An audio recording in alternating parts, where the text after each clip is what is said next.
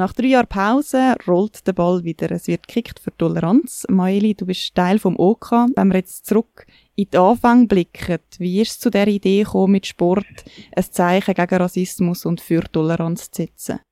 Es hat auf jeden Fall damit angefangen, dass die Leute, die im 99 äh, angefangen haben mit der Organisation, dass die selber Fußball begeisterte Leute sind und ähm, auch immer Fußball als etwas Politisches angeschaut haben. Beim Krieg für Toleranz ist eigentlich schon immer, wir haben einen Grundsatz, dass es eine politische Veranstaltung ist, wo Informationen an Besucher weitergibt und Spenden sammelt, wo man dann an einen guten Ort kann schicken. Und das ist schon immer so gewesen. Und das Jahr jetzt zum zwölften Mal. Du hast ja gesagt, es wird nach alter Tradition jetzt auch dieses Jahr fortgesetzt. Mhm. Und auch Turnierform setzt ja schon Fairness voraus. Es wird nämlich nur in einer Kategorie gespielt. Ja, genau. Also es ist äh, uns wichtig, dass äh, während dem ganzen Turnier Fairplay ist. Wir haben ganz verschiedene Teams. Wir haben ältere Teams, wir haben Teams mit Kindern, mit Fußballerfahrung und ohne. Ja, wir wollen das alle miteinander spielen und dass alle Leute können Spass haben, die teilnehmen. Du hast vorher schon gesagt, Kick für Toleranz ist nicht nur ein Fußballspiel, sondern eben auch eine politische Veranstaltung. Nebst dem Shooting gibt es nämlich auch ganz viele Rahmenprogramme, sei es politisch, musikalisch und kulinarisch. Was erwartet einem das Jahr? Ähm, am Samstag kommt Tanja Polly ihr Buch vorstellen, Die Unsichtbaren, wo es um Sandpapier in der Schweiz geht. Das ist für uns ein wichtiger Punkt, jetzt gerade auch mit der Zürich City Card.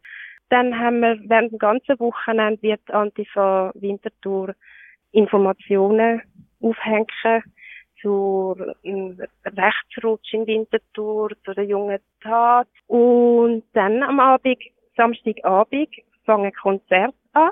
Wir haben Crude Caress aus Winterthur, das ist eine Winterthurer Punkband. Big Cis, da freuen wir uns auch mega drauf. Und als dritte Band haben wir Necromata, die sind auch aus Winterthur, die machen ein bisschen elektronische Musik mit einer lässigen Lichtshow. Während dem ganzen Wochenende wird es aber auch Kiosk geben. Wir haben einen Büchertisch vorbereitet.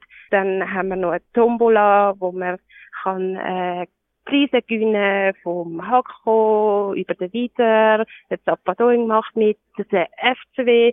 Ja, so ein bisschen in dem Stil. Es gibt sicher genug Sachen, die man neben dem Fußballspielen noch machen kann.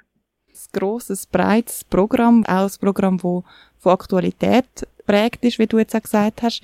Wo findest du, muss man momentan ein, ein Auge auf, auf Toleranz legen? Wo ist es momentan besonders wichtig?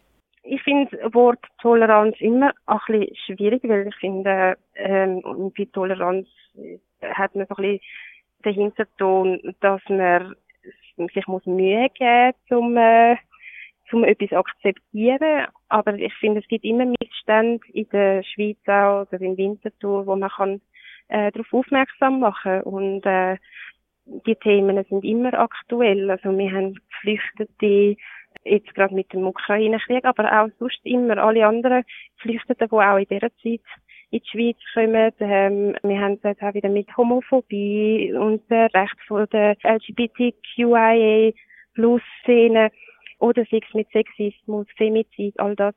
Ich finde, das ist ganz breit gefächert. Das Jahr haben wir ja auch eine Aktion, die heißt zwei für eins. Um was geht es dort? Das geht darum, dass wir äh, auch Teams aus Geflüchteten an diesem Turnier haben und so die Möglichkeit haben, während dem Wochenende gratis zu essen und zu trinken.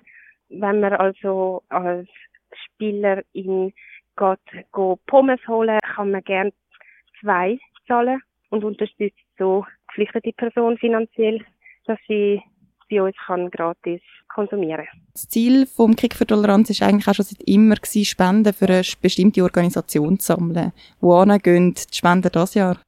Uns ist wichtig gewesen, zum äh, Spenden sammeln, wo auch mal in der Region bleiben. Wir spenden unsere Gewinne an das Telefon gegen Gewalt. Das ist ein Telefon, wo eine offene Leitung hat für Flinter-Personen, die Beratung brauchen, die in Gewaltsituationen sind, die Unterstützung brauchen oder auch nur ein offenes Ohr.